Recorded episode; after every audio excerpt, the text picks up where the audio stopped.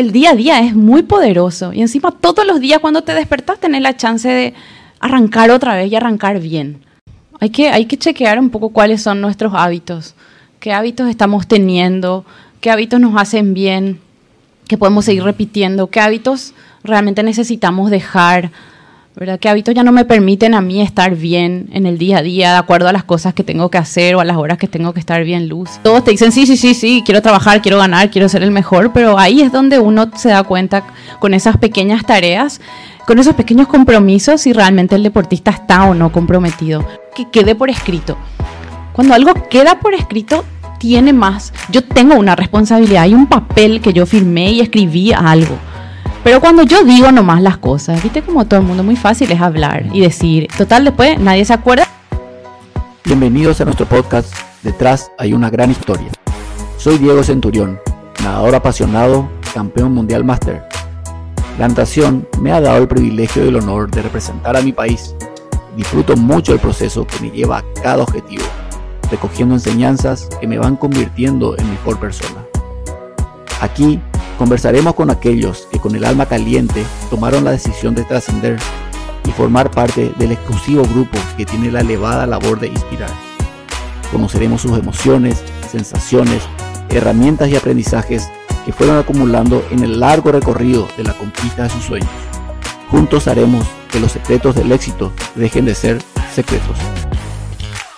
Hoy nos visita Lorena Forlage. Lorena Forlage es una genia, psicóloga deportiva, capitana del equipo de los Andes, de la Copa Los Andes de golf y es la que me enseñó a pensar diferente, a ver las cosas de manera diferente y a creer más en mí.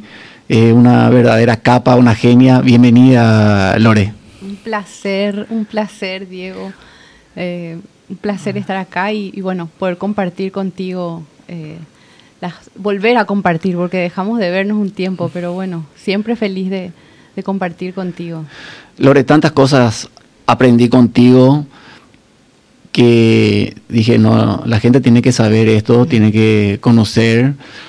Yo tenía un concepto de que la psicología deportiva era más o menos que uno se hipnotizaba creyendo voy a ganar, yo soy el mejor, y no, no, es tanto así, es aprender a trabajar, aprender a conocerse, de cómo ir mejorando internamente para que después de afuera podamos dar lo mejor nuestro. Siempre fuiste deportista, de joven jugabas golf, eh, fuiste parte de equipos nacionales, te fuiste a estudiar al exterior gracias al golf también creo. Correcto. ¿Y cómo fue que te nació? Yo quiero seguir en el deporte, pero quiero seguir desde la cabeza del deporte, desde adentro del, deportista. Y bueno, eso empezó, a ver, yo, mi, vida deportiva empezó a los seis años, desde muy chiquita. Yo nací en una familia de golfistas, entonces no, la opción era, la, única opción era el golf. Eh, llegué a, de, manera, eh, digamos, muy exigente, competí en alto rendimiento. Y, bueno, por supuesto que la motivación fue cambiando mucho y llegó el momento cuando llego a la Universidad de Estados Unidos, que fui becada eh, atleta, estudiante atleta. Y bueno, ahí tuve que, ahí jugué cuatro años, tenía que jugar cuatro años para, para obtener la beca. Y luego de eso se genera el quiebre, o sea, ya, ya eran muchos años, ya eran como 21 años de golf y realmente de un, golf así muy competitivo, alto rendimiento, que siempre explico que no, no necesariamente es salud. Bueno, y, y, llega, el, o sea, cuando llego allá, luego ya empiezo a estudiar psicología deportiva. Me acuerdo que en esa época una de las mejores jugadoras de golf de mi época eh, se llama Celeste Troche y ella quería estudiar psicología deportiva. Entonces fue como que ella, como que eh, eh, inspirada en ella, eh, voy a esa carrera y cuando empiezo la carrera me doy cuenta de un montón de cosas que me habían pasado a mí como deportista, como persona. Y nada, me enamoré de la carrera, me enamoré y ahí es también donde, cuando termino esos cuatro años, eh, bueno, sin, de manera inconsciente tenía que cerrar también esa identificación que tenía con el deporte Y, bueno, y lo hice. Fui dejando, eh, me acuerdo que empecé a correr.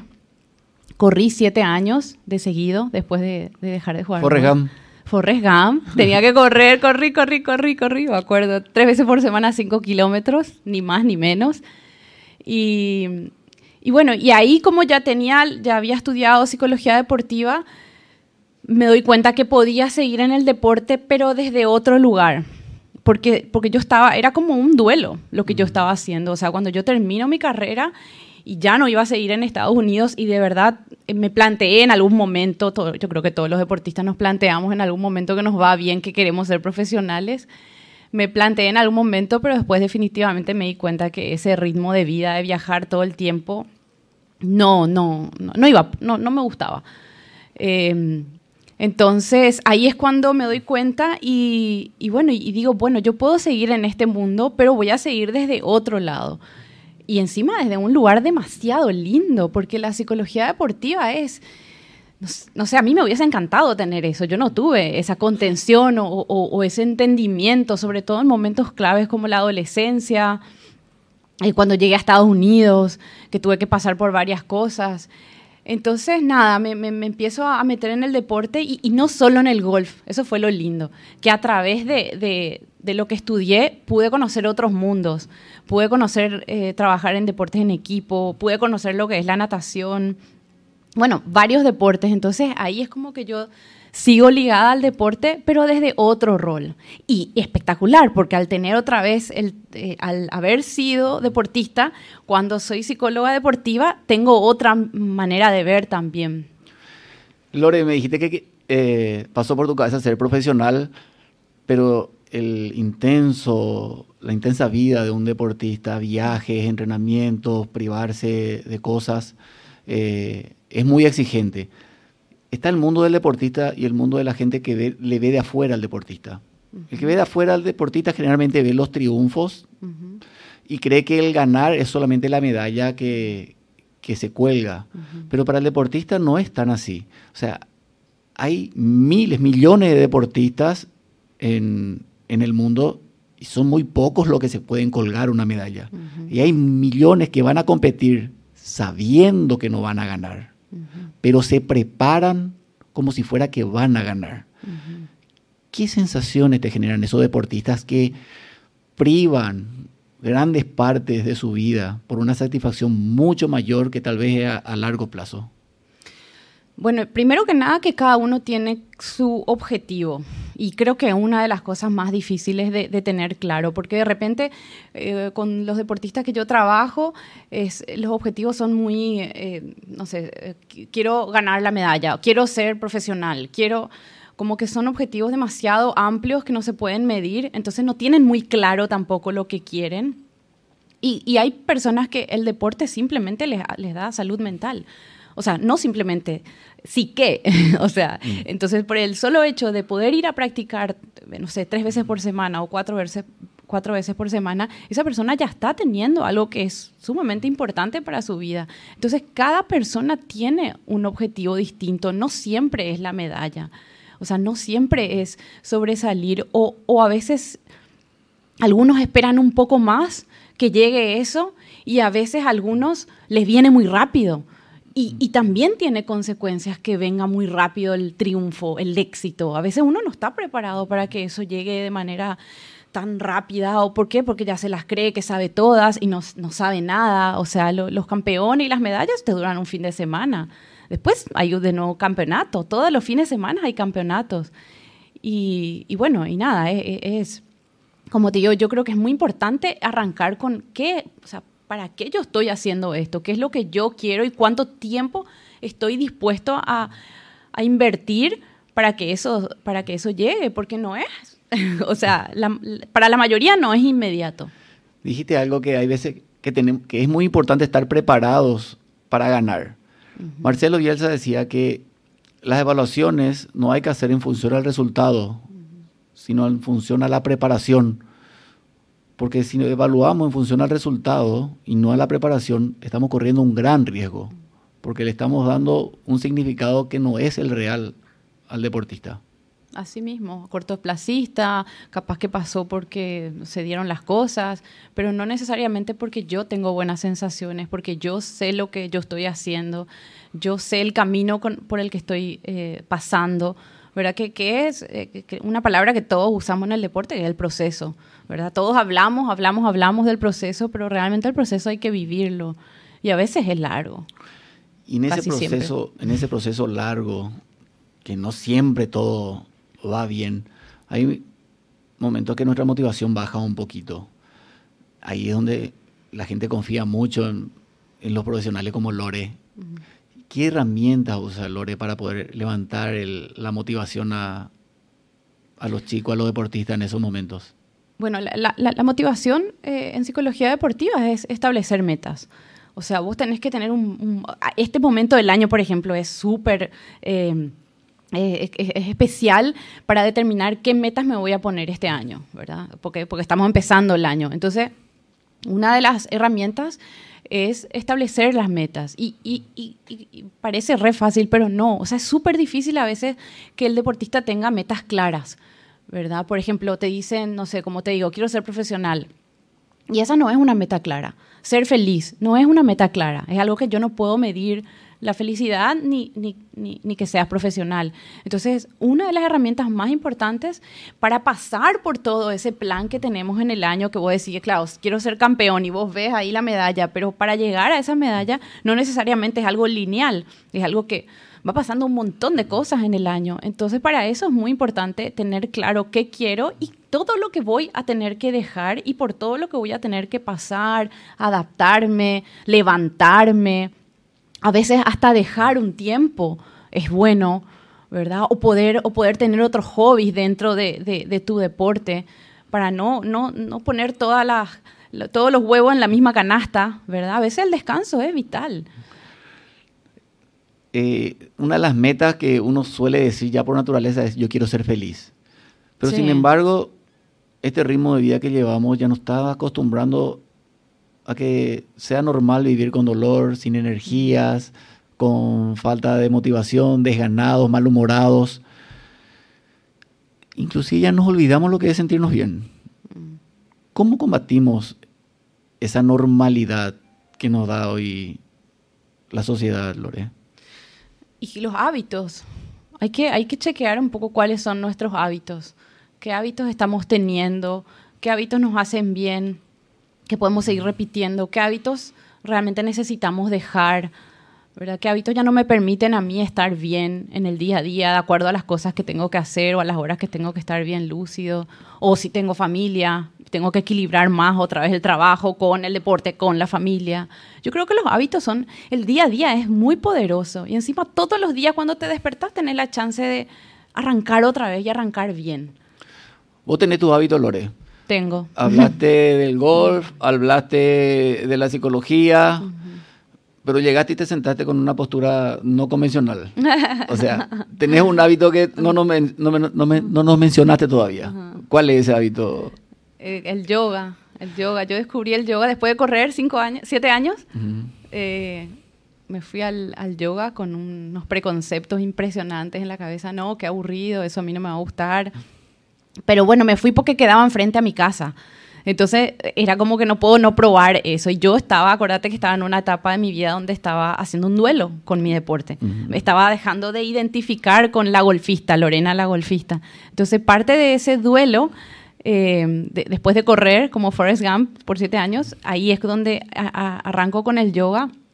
Y Dios mío, fue, es espectacular, es otro mundo, me cambió la cabeza, pero, no, o sea, increíble cómo me cambió la, mirada, la cabeza, eh, inclusive todo lo que aprendo ahí también llevo a mi, a, mi mundo, también le llevo a los deportistas a, a, poder entender lo que es, de repente cuando nos vamos al gimnasio, eso es un workout, ¿verdad? Es algo que es para afuera, vemos los músculos, trabajamos para afuera y lo que es el yoga sería un work-in.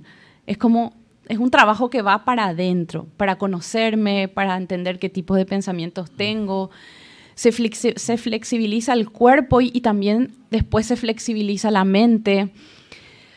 Eh, la respiración es vital, ¿verdad? La respiración es sumamente importante y, y también algo muy lindo del yoga es que después de haber vivido tantos años en un mundo tan competitivo y de haberme comparado tanto, yo y el ambiente, ahí encontré que ahí pude entender lo que era trabajar para mí y mejorar y, compararme con lo que yo era antes y cómo yo estoy hoy. Es un mundo mucho más, es mío. Y yo no tengo que ganarle a nadie y nadie me tiene que comparar y no hay, no hay calendarios y no hay apuro y no hay nada. Es, es otro mundo. Es un mundo más cooperativo y más, no sé, más espiritual. Hablate que el yoga te prepara, te ayuda en la, mente, muscularmente, en el cuerpo y en la respiración un detalle que la gente da por hecho que respiramos, que puedes ver de complicado en eso, pero al respirar de manera diferente, de manera consciente, ¿qué sensaciones diferentes sentís, Lore? Ah, la respiración, como siempre decimos, me acuerdo que el primer curso de respiración que hice fue el arte de vivir, me encantó, porque la respiración denota una emoción. Si yo estoy enojada, yo estoy enojada, yo voy a empezar a respirar así, meto aire, saco, meto y saco. Si yo estoy enamorada, ay, yo voy a respirar así. Si yo estoy tranquila, yo respiro de una manera. Si yo estoy triste, yo respiro de una manera. O sea, realmente puedo cambiar o la emoción o puedo cambiar la respiración para que cambien ambos. Y, y, es vital. Y la verdad que la mayoría respiramos mal. Respiramos mal o siempre estamos trancados, ¿verdad? O nos exaltamos sin darnos cuenta. Pero la respiración, y para los deportistas ni qué decir. O sea, yo creo que todos los deportistas tienen que por lo menos probar la herramienta de lo que es el yoga o de lo que es el mindfulness. Hoy por hoy está muy fuerte el mindfulness. Eso luego para todos, para mis hijos también. Eh, eh, yo creo que hoy por hoy ya es, ya tenemos que agarrar lo que tiene, esto viene del oriente, ¿verdad? Nosotros al ser occidentales utilizamos solamente herramientas de, de, Occidente, pero realmente hay muchísimas herramientas que, que, utiliza la gente de Oriente que tiene por ahí el tema espiritual también más latente que nosotros. Y tienen también otro sentido de, comunidad, de cooperación, ¿verdad? Algo que en nuestro mundo de, Occidente no, no, es mucha competencia, es mucho éxito, es muy, es muy para afuera, es todo el tiempo eh, eh, compararnos. Entonces, yo creo que herramientas que vienen del Oriente son muy necesarias de probar. No, no, no volvernos fanáticos, pero por lo menos probar, y, la respiración viene de ahí. Muchos conceptos de, en reels y publicaciones en redes hablan de encontrar tu, tu espacio, tu tiempo, tu lugar. ¿Qué significa eso, Lore? Y a ver un poco, justo hoy estaba escuchando también, un, estaba viendo a una eh, profesora de golf colombiana muy, muy capa, que acababa de leer un libro y escuchaba, eh, perdón, leyó en el libro que, que un profesor de golf hablaba de, de, de también poder, o sea, las mejores ideas generalmente nacen o en la ducha o tomando un café o contemplando una montaña. O sea, nuestras, nuestras mejores ideas o nuestra, o nuestra paz, nuestra tranquilidad, generalmente no van a ser apurados yéndome a buscar el colegio a los chicos. O sea, siempre van a ser teniendo ese espacio para que yo realmente pueda calmar la mente y pueda volverme más creativa. Yo creo que, eh, yo creo que es vital. Es más, o sea, eh, el tema del yoga, por ejemplo, nosotros cuando vamos a arrancar el, yoga, 10 minutos sí o sí tenemos que respirar antes de arrancar los ejercicios porque necesitamos dejar todo eso de la calle o de la familia o del apuro y poder conectarme con mi respiración para después recién empezar con los ejercicios. Y esos son los momentos que nosotros eh, necesitamos necesitamos conectarnos. A veces la gente piensa, no, pero ¿qué? Eso estar al pedo. y sí, y sí, por ahí es estar al pedo. Y estar al pedo hace bien. O sea, eh, estar, estar eh, en silencio hace bien. No todo el tiempo estar ocupados es necesariamente productivo o bueno. A la larga, sobre todo. Andamos mucho ocupados buscando ser productivos. Mm. Y muchas veces eso nos saca del foco de qué es realmente lo que queremos, qué es nuestro propósito, qué es lo que nos apasiona. ¿Qué herramientas podemos utilizar para encontrar nuestro propósito, Lore? Y bueno, como te digo, es eso, es, primero hacer cosas distintas. O sea, si yo vengo haciendo lo mismo de lunes a viernes, que me subo al auto a tal hora y hago tal cosa y tal cosa y estoy viviendo de manera automática, estoy muerto. O sea, ya no estoy decidiendo, ya simplemente ni siquiera estoy pensando. Generalmente uno eh, crece o, sí, uno crece cuando sale de su zona confort. Cuando yo puedo salir de ahí, yo creo, por más incómodo que sea, es ahí donde yo crezco, es ahí donde yo conozco otra gente, es ahí donde yo conozco otra mirada. O sea, hay, que dar, yo creo que ese también es un hábito muy interesante, observar cuando ya estoy yendo en automático y parar, ¿verdad? Y parar y darme esos tiempos de, de, bueno, para, ¿verdad? Ya no estoy disfrutando, ya, ya no, no sé, ya no estoy ni siquiera mirando a los ojos a mi hijo o abrazándole, ya no le doy un abrazo a mi mamá hace mucho, ¿verdad? Ya no, ya ni siquiera tengo tiempo para eso. Dejé de, de, dejé de estar ahí. Hacer cosas distintas, Lore. Muchas veces decimos que ya estoy grande para aprender eso, ya no me va a salir. Realmente el hacer cosas distintas nos mantiene joven, pero no solo en espíritu, sino también a nuestro mismo cerebro trabaja de manera diferente cuando buscamos aprender algo nuevo. Así mismo. Tu eslogan es jugar con intención. ¿Cómo fue que nació ese eslogan y qué buscas con ese eslogan, Lore? Eh, jugar con intención nace cuando yo hago, eh, arranco un proyecto con una compañera eh, psicóloga deportiva, una genia, Silvana Bierzi.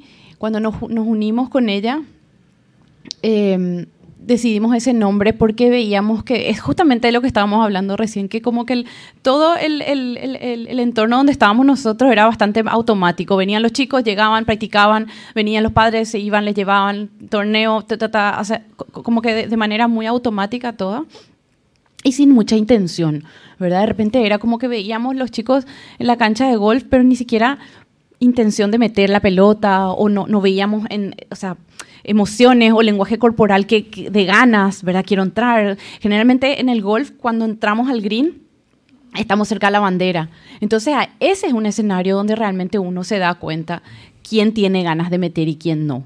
¿verdad? El cuerpo habla. Entonces, em, ahí nos, vamos, nos damos cuenta de, que nosotros queríamos empezar a trabajar la, calidad y no la cantidad, porque también habían muchas creencias en torno a lo que era el, entrenamiento, de, que era mi época, tenés que practicar 10 horas, tenés que pegar mil pelotas, ¿verdad? Y yo creo que hoy no, yo creo que hoy es mejor la calidad de tu entrenamiento que la cantidad. Es más, te puedes lesionar y todo si haces mucho y mal, que hacer poco pero bien, o con una intención. Esa calidad está relacionada con los enfoques. Cuando nosotros empezamos a trabajar, me insistías mucho en que cada día yo tenga un enfoque, sobre todo en mi entrenamiento de algún resultado positivo que yo tenía que hacer de la mejor manera posible y estar concentrado y entender cómo yo mejoraba o evolucionaba a través de ese enfoque. ¿Qué importancia tiene trabajar con enfoque, Lore?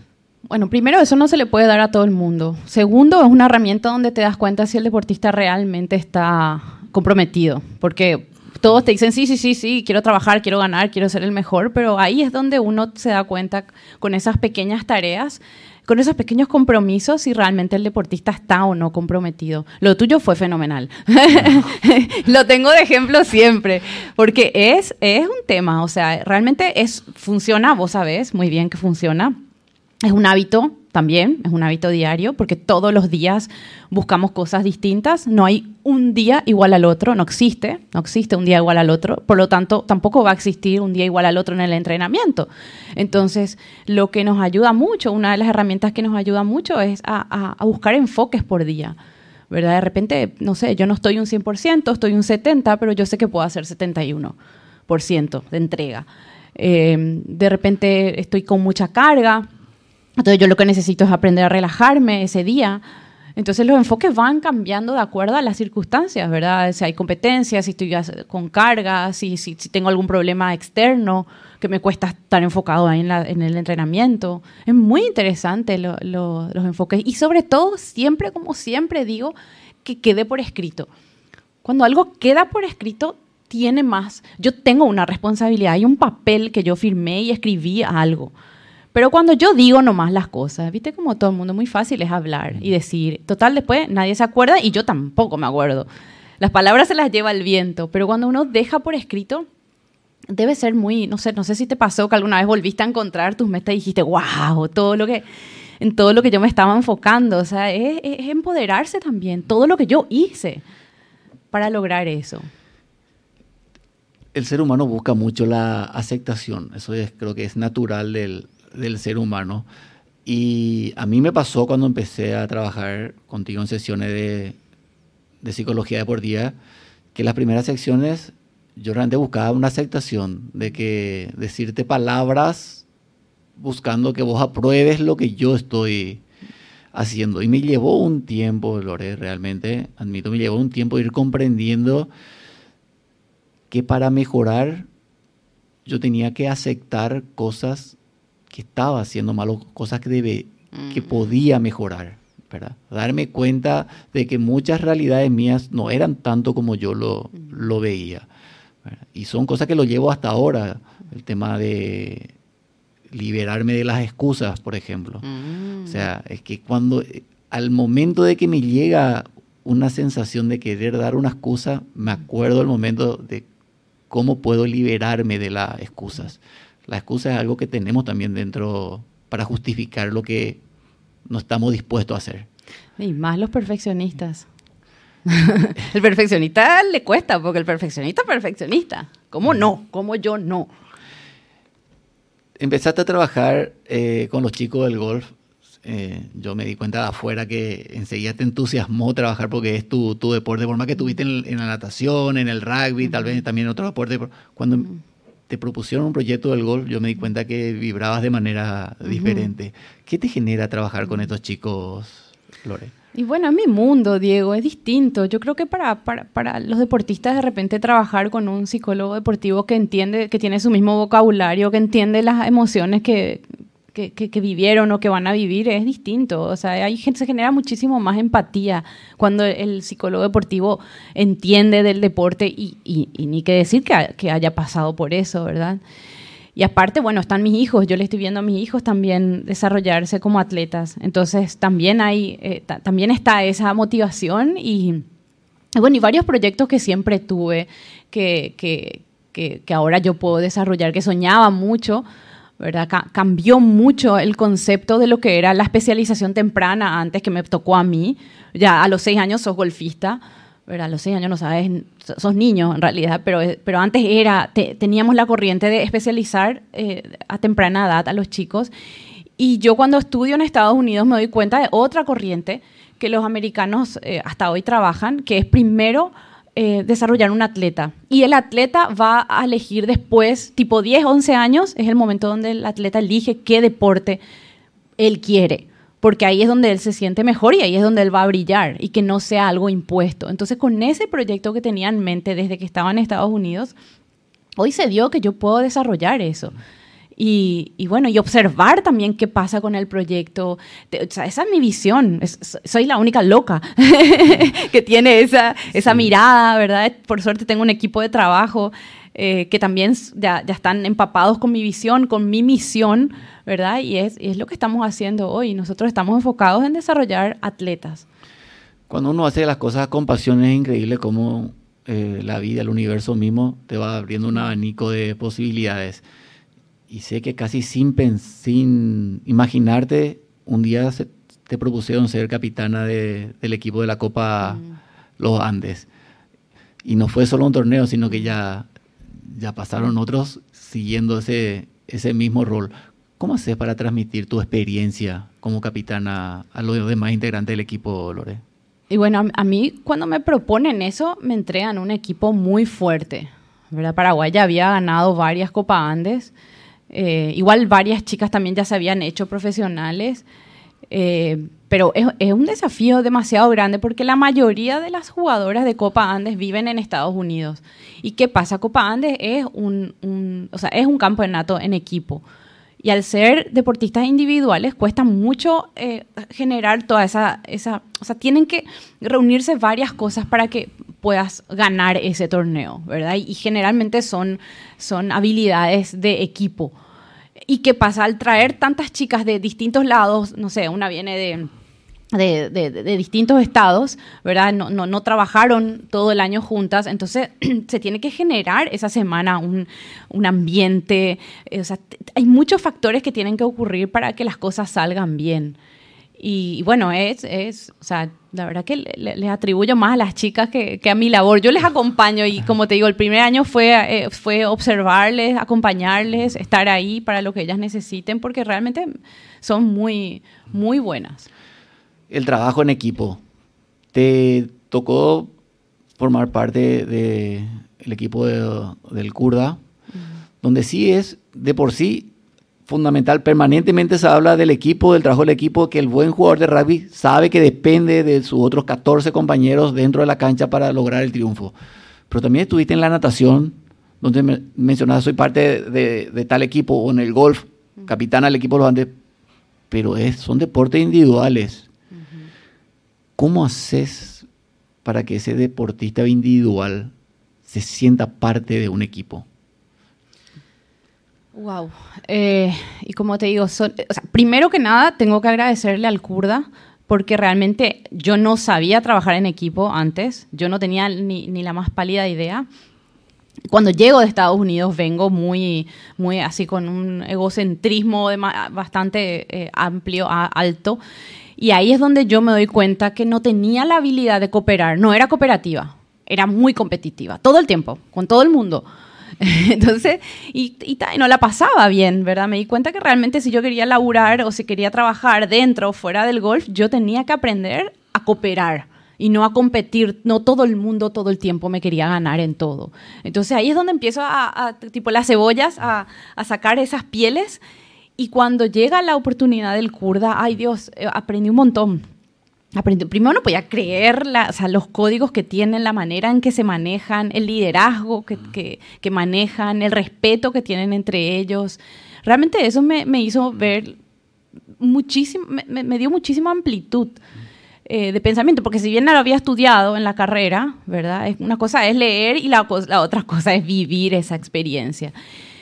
Y nada, yo creo que a través de, después de esa experiencia, sigo con el kurda. Eh, pero después de, haber visto esas herramientas que utilizan ellos, esos valores que ellos manejan, ahí es donde yo puedo poner otra vez en todos mis trabajos. Ahí es donde yo cuando, eh, cuando me llaman de la natación, me llamaron luego de la natación para trabajar en equipo, o sea, genial. Igual, como vos decís, es un ambiente bastante individualista, pero bueno, ya habíamos, ya hacíamos cosas en grupo, en equipo. Y luego, eh, y nada, después uno traslada, traslada todas esas enseñanzas. Hoy por hoy que tengo un equipo en, en, el golf, tengo un equipo de profesores, son cinco profesores, y trabajamos en equipo, y todo el tiempo le atribuimos a eso. O sea, nos va bien porque trabajamos en equipo, nos ayudamos, o sea, son habilidades que se van desarrollando, pero si yo no tenía la, la, la, la oportunidad de vivir, no sé si iba a, a llegar. En mi caso yo aprendí, y creo que se traslada en cualquier ámbito de la vida, pero voy a ser específico en la natación, que para ser un gran nadador necesariamente tengo que formar parte de un gran equipo de nadadores, con personas que me estén desafiando constantemente a dar lo mejor de mí, porque de caso contrario yo quedo relegado. Si yo quiero seguir perteneciendo a esa élite, a ese equipo, tengo que dar sí o sí lo mejor de mí.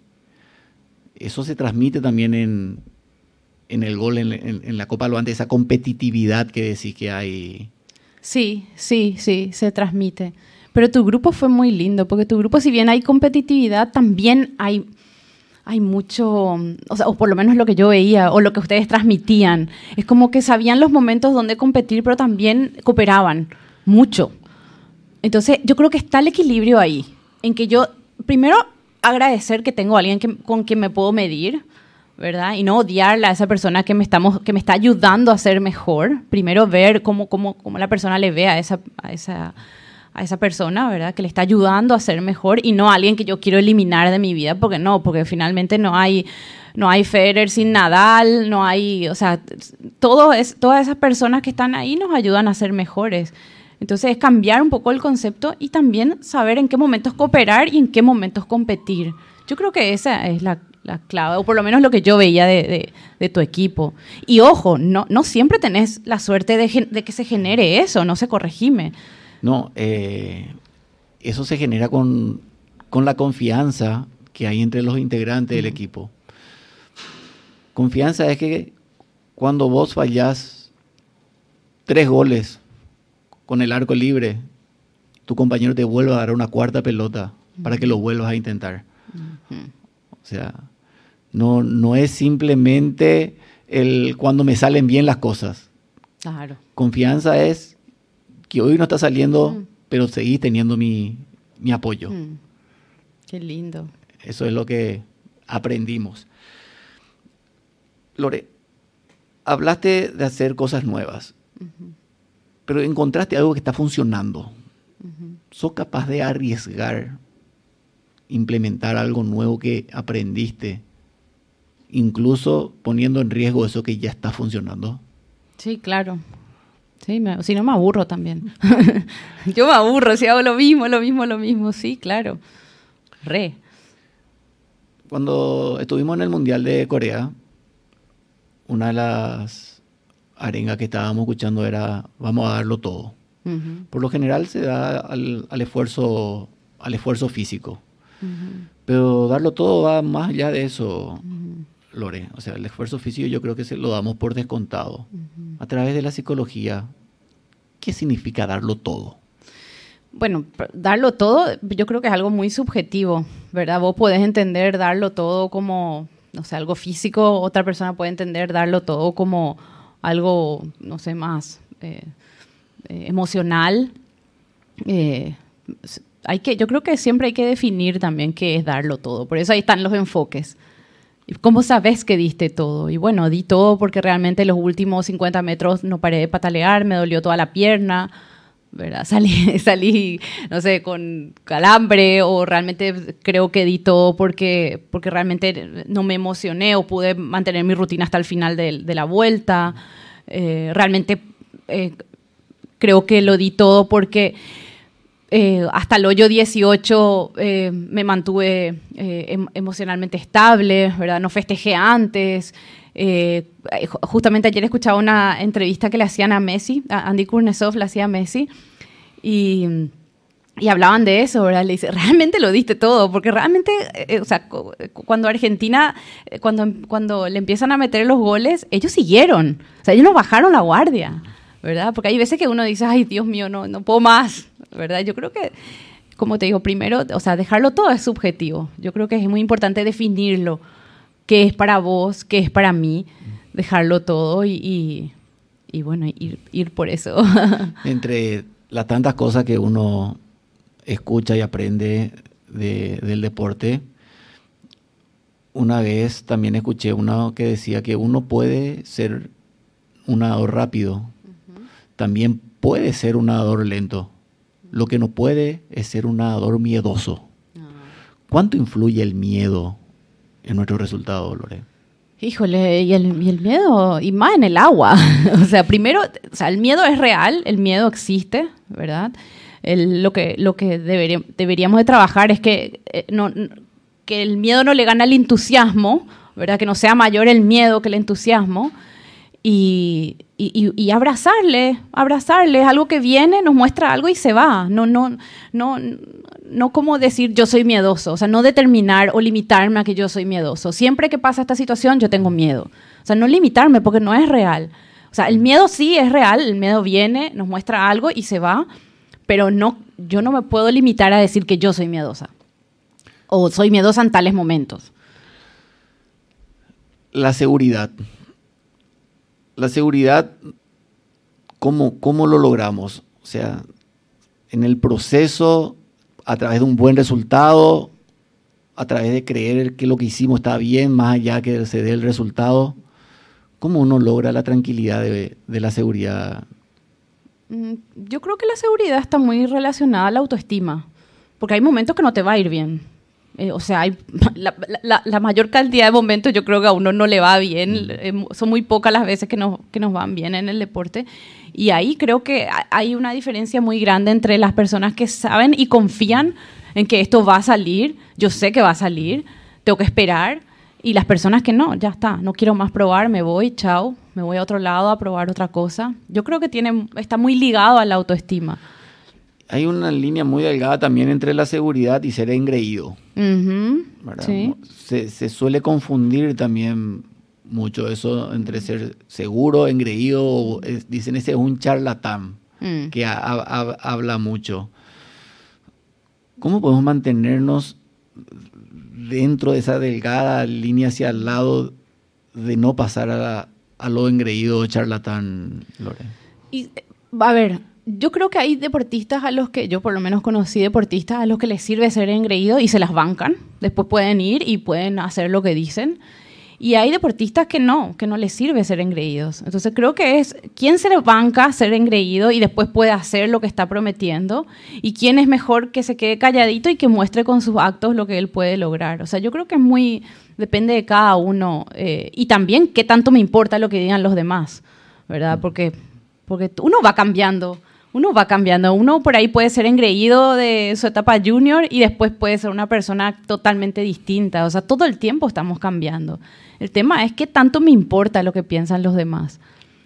Eh, y bueno, y, ir trabajando con los valores. O sea, los valores son los que finalmente nos mantienen eh, parados sobre la tierra, ¿verdad? Sabiendo, animándonos a salir de esos momentos oscuros que siempre hay, siempre vienen y, los valores, ¿verdad? Creo que esa es la base. Tuviste una vida bastante intensa, Lore, no, no te quedaste quieta porque desde chiquita jugaste al golf, participaste de viajes, te fuiste a estudiar afuera, que una experiencia creo increíble.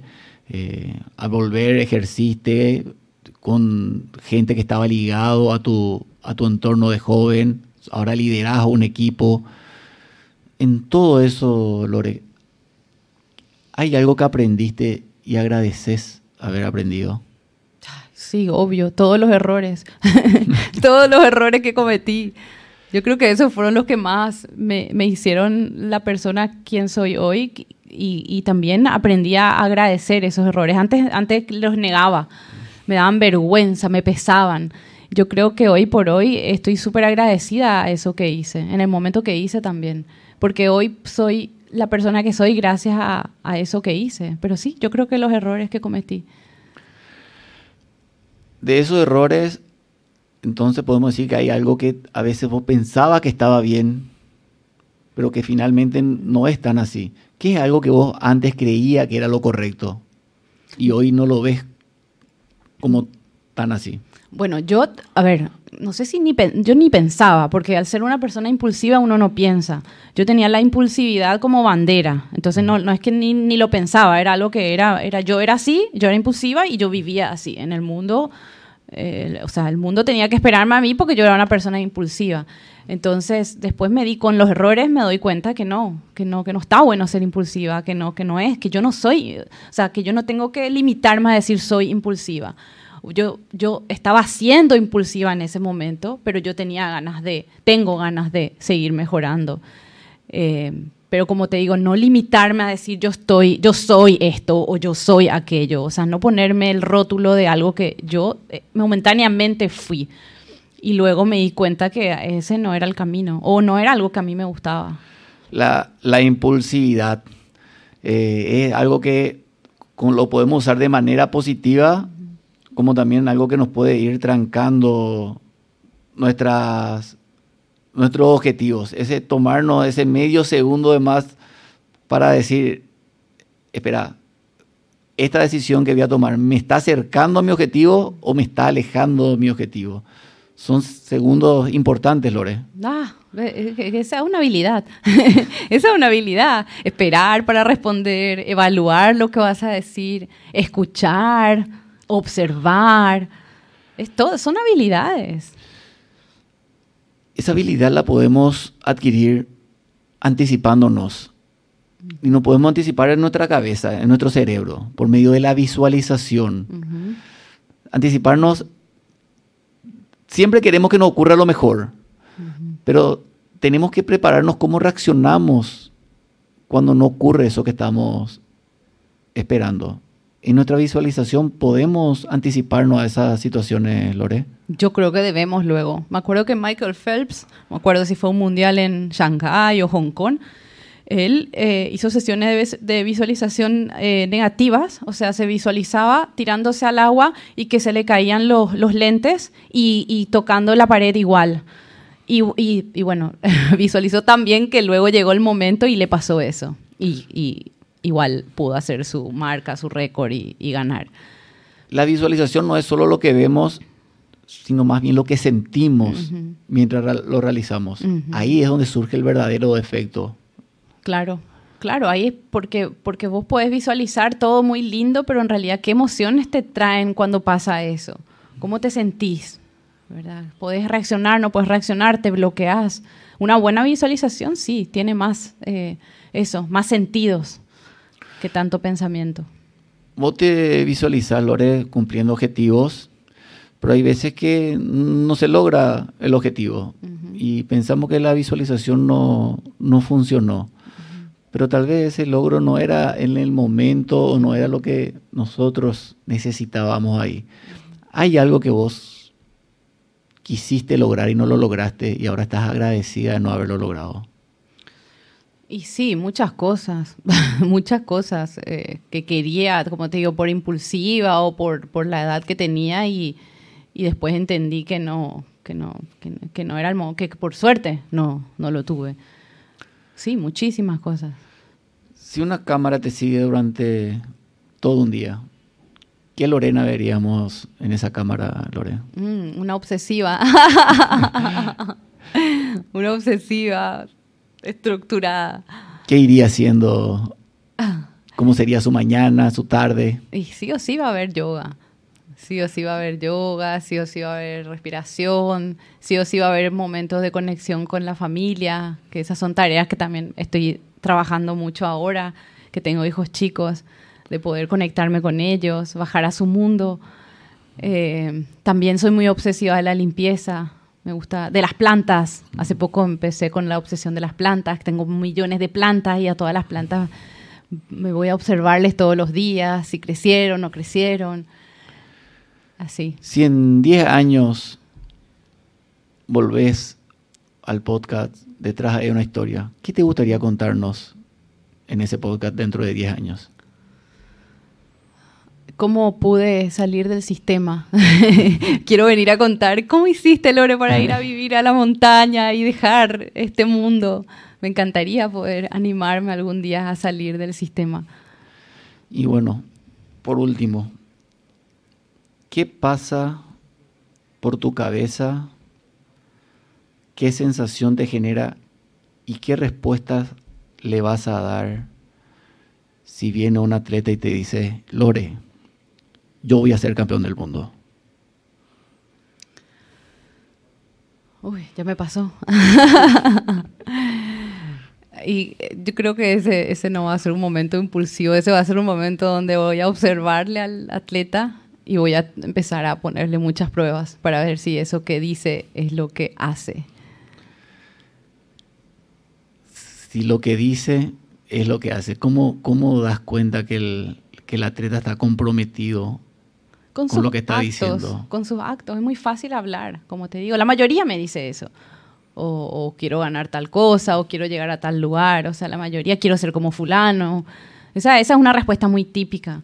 Eh, pero de ahí a, ahí, bueno, ¿y hoy qué vas a hacer? Ah, ni, ni idea. O sea, eh, enseguida te das cuenta cuál es el grado de compromiso real de esa persona, cuál es la obsesión real que tiene con esa meta, o si, o si no es una meta de la persona, si es algo que él dice, pero no hace.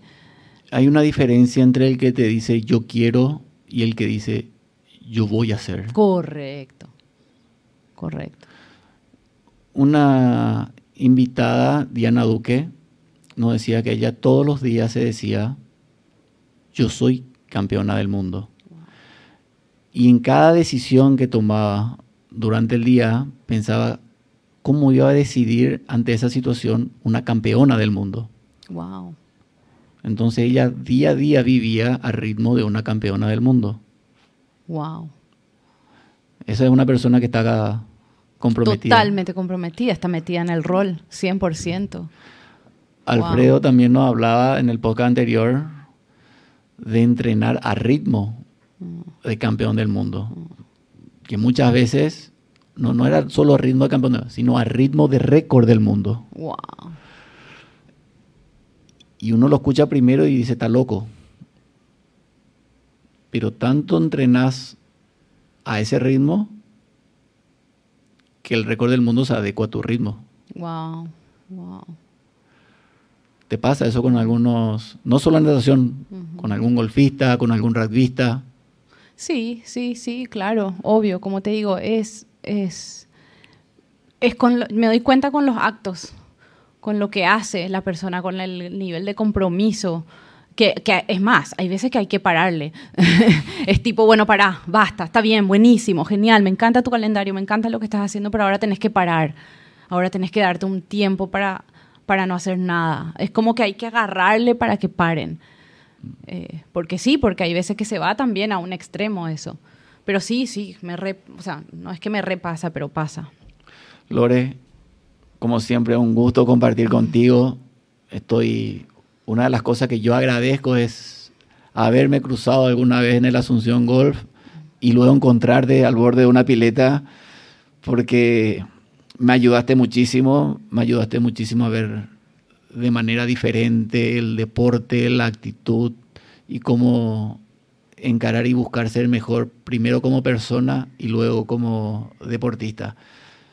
Muchísimas gracias Lore por compartir tus experiencias, que sigan los éxitos y bueno, espero tenerte pronto nuevamente por aquí. Bueno, muchísimas gracias Diego por, por esto. Eh, quiero que sepas que todo lo que yo trabajé contigo y todo lo que me decís que yo te ayudé, yo aprendí un montón, un montón contigo. Eh, para mí fuiste un, atleta que yo no, no, no, esperaba tener nunca. Eh, uno de los pocos de esos que hay que parar, parar Diego, un poco, venir, relájate. O sea, yo lo que aprendí contigo también estoy, estoy eternamente agradecida por haber eh, tenido esa oportunidad y que vos hayas tenido la confianza en mí. Así que creo que hicimos y seguimos haciendo un lindo equipo.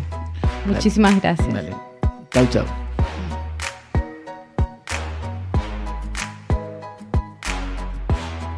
Si después de escuchar este podcast terminas tan emocionado como yo, puedes darle me gusta, suscribirte y compartirlo con aquellos amigos que busquen trascender. Te invito también a seguir mi cuenta de Instagram. Puedes encontrarme como Diego Centurión Natación o visitar mi sitio web diegocenturión.com, donde encontrarás tips y herramientas que puedan acercarte a tu objetivo. Un fuerte abrazo a todos y a seguir con ganas. Nos vemos pronto.